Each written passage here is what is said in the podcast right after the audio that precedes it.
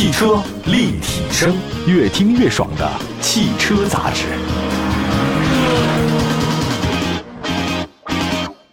各位大家好，欢迎大家关注本期的汽车立体声。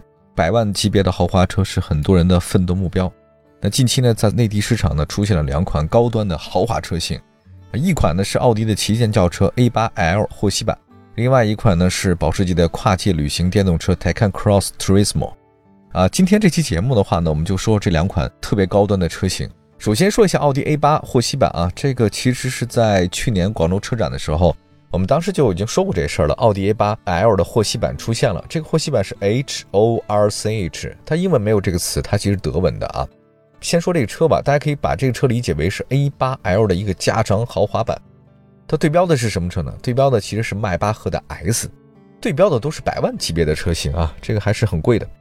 那你要说这个霍希版哈，H O R C H，它到底什么来头呢？呃，我先问大家一个问题啊，想知道它什么来头？你有没有考虑过，奥迪它那个标志是四个圈的，它为什么不能是五个圈或者三个圈呢？其实这四个圈呢，代表四个子品牌，就是四个环，其实是 Auto Union，就是汽车联盟，一环套一环，一环套一环。那么这个 Auto Union 其实就是我们现在说的奥迪公司 AUDI。这四个品牌是什么呢？子品牌一个是奥迪，一个是 DKW，一个是 Wondering。这个其实就漫游者，还有一个叫做霍希，就这四个子品牌合并成为的这个汽车公司就是奥迪。就目前情况来看的话呢，奥迪的的确确啊，想打算复活它的 H O R C H 霍希，并且把这霍希这个名字啊作为高端版本的这个奥迪 A 八零名字。提到这儿话的话，你会觉得套路其实很熟悉啊，就是这个做法像什么呢？像奔驰，那奔驰呢用他们的那个前品牌。迈巴赫的大名作为 S 级选装版本的名字，当然你要说梅赛德斯奔驰呢，之前是想把迈巴赫单独成立一个独立品牌，就像是什么 Mini Cooper 啊，对吧？什么那个劳斯莱斯是独立品牌，后来呢没成功啊。那么你看大众汽车集团很聪明嘛，既然奔驰你没成功，迈巴赫没成为独立品牌，我看霍希也难，所以这次奥迪下面的霍希子品牌有可能就会像迈巴赫一样，只是高端定制的名字，哎。不是独立品牌，一个版本。你看，没有迈巴赫这品牌啊，当然这迈巴赫只是版本，它还是奔驰啊。那近日呢，A8L 的霍希的创始人版本呢正式开始预售了，价格区间呢一百三十万到一百七十五万，一共是四款车型。你要从这个价格上来看呢，A8L 霍希版的相比迈巴赫 S 要便宜点。这个迈巴赫那个 S 版是多少钱呢？是一百四十六万到两百四十八万。那么等于说呢，是奥迪的 A8L 的霍希版本。价格门槛比它低一些，不是你说这低多少钱呢？可能低了二三十万，对吧？但是这个你说买这种车的人，他在乎二三十万吗？我觉得他们可能也不缺这二三十万吧，对吧？高端客户可能更看重的是品牌。你买 A8L，你跟你买这个奔驰的 S 或者说迈巴赫这个级别，大家就会觉得还是奔驰、迈巴赫是不是更贵一点呢？啊，更好一点呢？对吧？二十万块钱，你作为新款奥迪 A8 家族当中的旗舰车型。A8L 的获悉创始人呢，延续了新的 A8L 的设计，比如说全新的数字矩阵式的艾瑞大灯组，有自己的专属哈。这个前脸呢采用大尺寸的进气格栅，三维的镀铬装饰，配合两侧的线条和镀铬，啊，数字矩阵式的艾瑞大灯，这个反正怎么豪华怎么来。你车身侧面的话呢，这个车是很长的啊，因为是 A8L 加长的，A8 本来就是特别长，你在 L 加长，而且是霍希的创始人版，所以你这个车身比例啊实在是太大了。啊，很修长，二十英寸的专属轮毂，前翼子板和 C 柱三角窗位置呢有个 H O R C H 霍希的标志，车身长度达到五米四五，那相比普通版的 A 八 L 呢还加长十三公分，比 A 八 L 还要加长十三公分，好家伙，这车够长的。车尾部分的话呢，定制了数字 O R E D 的尾灯是它的标配，搭配的是专属设计的尾部扩散器和霍希的标志。车身颜色方面的话，除了经典色，还增加了云雨灰和橡木绿啊等个性化的配色。并且提供传奇黑加花剑银、苍穹蓝和极光蓝等三种双色车身的配色。那大家可以喜欢哪种颜色，可以看一下啊。奥迪 A8L 的霍希创始人版的后排非常舒适，因为这么大的车，轴距非常大嘛，你这个后排怎么坐都舒服。而且呢，还再加长了轴距啊，就是你后排的人老板座椅非常理想。它是行政座椅啊，行政座椅的话，你就中央扶手箱，有各种智能触控和信息的娱乐系统。后排座椅角度可以调节啊，带加热、带通风、按摩，对吧？都有。什么车载冰箱、小桌板、暖靠垫，这个暖靠枕，按摩功能的脚托，哎，反正一应俱全。这个因为领导们都是很辛苦的，所以坐在后排领导很舒服。此外呢，这个配置上呢还有奥迪 Connect 的互联啊，经典数字的虚拟座舱，上下双液晶的触控显示屏，液晶仪表盘，功率呢是一千九百二十瓦的 B L 的高级的 3D 音响系统，拥有二十三个扬声器和隐藏式的可升降的声学棱镜，以汽车噪音补偿等精湛技术打造的精密空间，配合四驱自动气候控制系统组成的空气净化体系。和根据出行场景自由调节的车内灯光科技，啊，就是很豪华了。那动力方面的话呢，它搭载是 3.0T 的涡轮增压 V6 发动机加 48V 的轻混，最大功率340马力，最大扭矩500牛米，匹配的是八速手自一体变速箱，配备呢是以带自锁止的中央差速器的 Quattro 全时四驱，四轮转向也是标配。这么贵的车，它四轮转向还不标配吗？后轮转向角度最大是五度，拐弯的时候掉头的时候还是能提供灵活性嘛。转弯半径也小，行驶稳定性也不错。其实我要说，从这奥迪给它定位来看呢，A8L 获悉的这个版本对标车型是谁呢？就是刚才说的迈巴赫 S 啊。但是呢，你要说 A8L 的市场表现来看，它打击那个迈巴赫 S 吧有点难，它更像是降维打击。打击谁呢？打击奔驰 S，因为迈巴赫 S 比奔驰 S 还要更高级别。因为这个轴距啊，在 A8 基础上加长了，所以 A8L 获悉这个空间。比那个奔驰 S 四五零 L 更大一点的、更好一点的，对吧？你说这个车还搭载的是那个三点零 T 的 V 六涡轮增压，价格不贵，分量很足嘛。大家你是买 A8L 的，还是买奔驰 S 呢？还是有一点比较的啊。而且它是霍希版本，它的这个豪华版啊，大家可以关注一下。好吧，休息一下，一会儿呢再说另外一款大家非常关注的车型，Porsche 的 Taycan Cross Turismo 这个车型，马上回来。汽车立体声。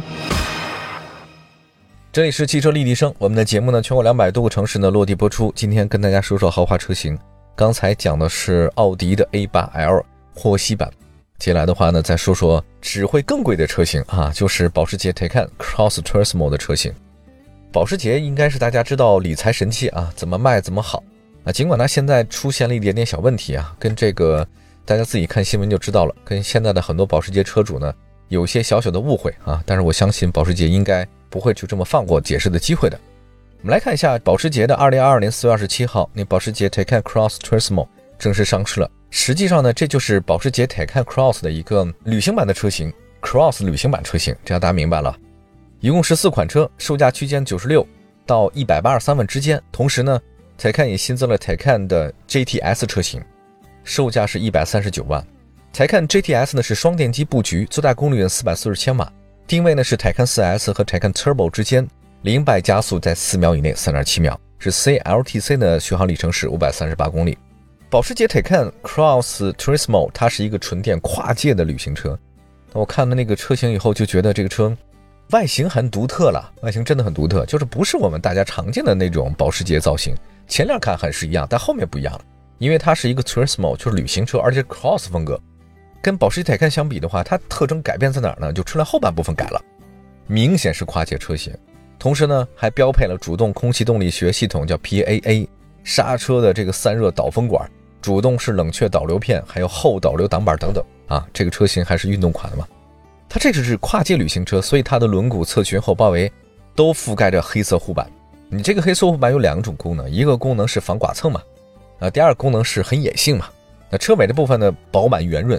很性感，这个词我就用它身上是非常合适的。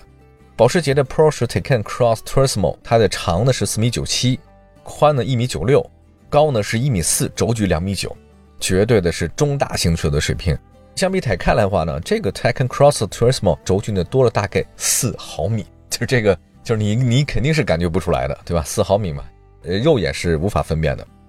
内饰设计的话呢，实际跟 Taycan 差别不大，全液晶仪表盘尺寸是十六点八英寸。那这个设计呢，我觉得是保时捷想努力达成经典的五连仪表，五连仪表到这个份上的话呢，他比较喜欢那种排排坐吃果果一整排。你看它那个挡把周边那一溜的那按键就明白了，对吧？副驾驶那个座位呢，一侧呢是有仪表液晶屏与中控屏的形成双联屏，空调出风口下方配一块屏幕，科技感很有啊。当然，如果你要选出 Off Road Design 那个组件的话呢，这个越野组件它那仪表台的顶部会增加一个罗盘。这个罗盘真是罗盘，确实是罗盘，而且在那个数字显示屏上还会提供海拔、高度和时间信息啊，尤其是越野喜欢的朋友可以多看看。这是一个 Cross 车型啊，而且是旅行版，所以它的空间方面的话呢，比普通的 Taycan 是提升的，尤其是后排乘客方面，因为毕竟 Cross 车型它后面不是溜背下来，它是有高度的，所以你坐在后面的话呢会开心。增加了多少呢？头部空间增加了四公分，而且全景式的固定玻璃天窗，九个单独可控的区域。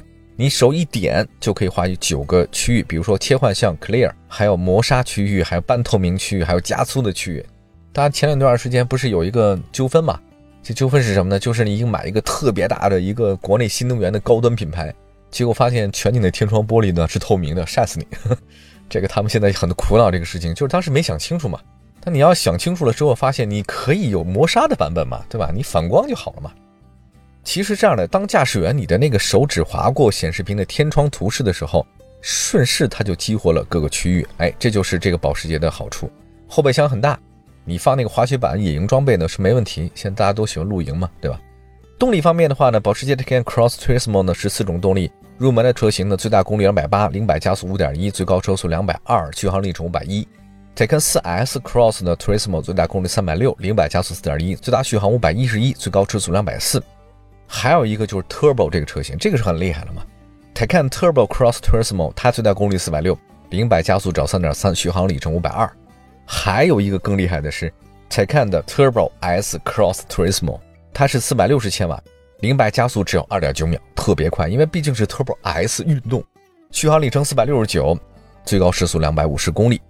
保时捷 Taycan Cross Turismo 它是前双叉臂，后多连杆啊，这个悬架设计。前轴上下叉臂和后轴上下摇臂都是锻造铝啊，比较轻。标配的自适应空气悬架。其实现在保时捷呢，因为在不断推新品嘛，因为是新能源，所以它开始做各种充电网络的覆盖。我们看了一下它官方的预告啊，说是在今年的四月份中旬，已经在七十几个城市的一百一十九家保时捷中心配了八百 V 的 Turbo 充电桩，全国二十个城市热点地区架了一百零三个充电站。毕竟是保时捷嘛，所以它比较贵啊，开这车的人少。充电桩也没有那么的多，涵盖了 Turbo 充电站和四百 V 的超级充电站。呃，今年呢还将覆盖新的城市，像昆明啊、厦门、福建的福州、沈阳和合肥都有。啊，同时它跟高端的一个精品酒店呢做了一个目的地充电。你到那个入住这个酒店的话呢，可以免费享受充电服务嘛。那截止到今年四月份，全国范围内已经超过一百三十五座目的地的充电电桩完成。截止到呃三月底，保时捷在全国两百多个城市呢。整合了超过四十一万个第三方的充电桩，啊，这个还是比较好的。其实台看在进入中国市场之后呢，大家都知道表现非常好。其实整个保时捷没有不好的，对吧？交强险数据表示，去年它卖了七千多辆，保时捷七幺八多少辆呢？六千多辆，九幺幺呢是三千多辆。那从销售数据上看的话呢，保时捷电动车在国内认可度比较高。尽管保时捷最近新闻比较多，但这个就看保时捷自己的打算了。好吧，我说完了保时捷，我们接下来的时间呢，跟大家说说我们今天的商用车卡车之声，了解更多的消息。在路上，有卡车之声，相伴温暖每一天。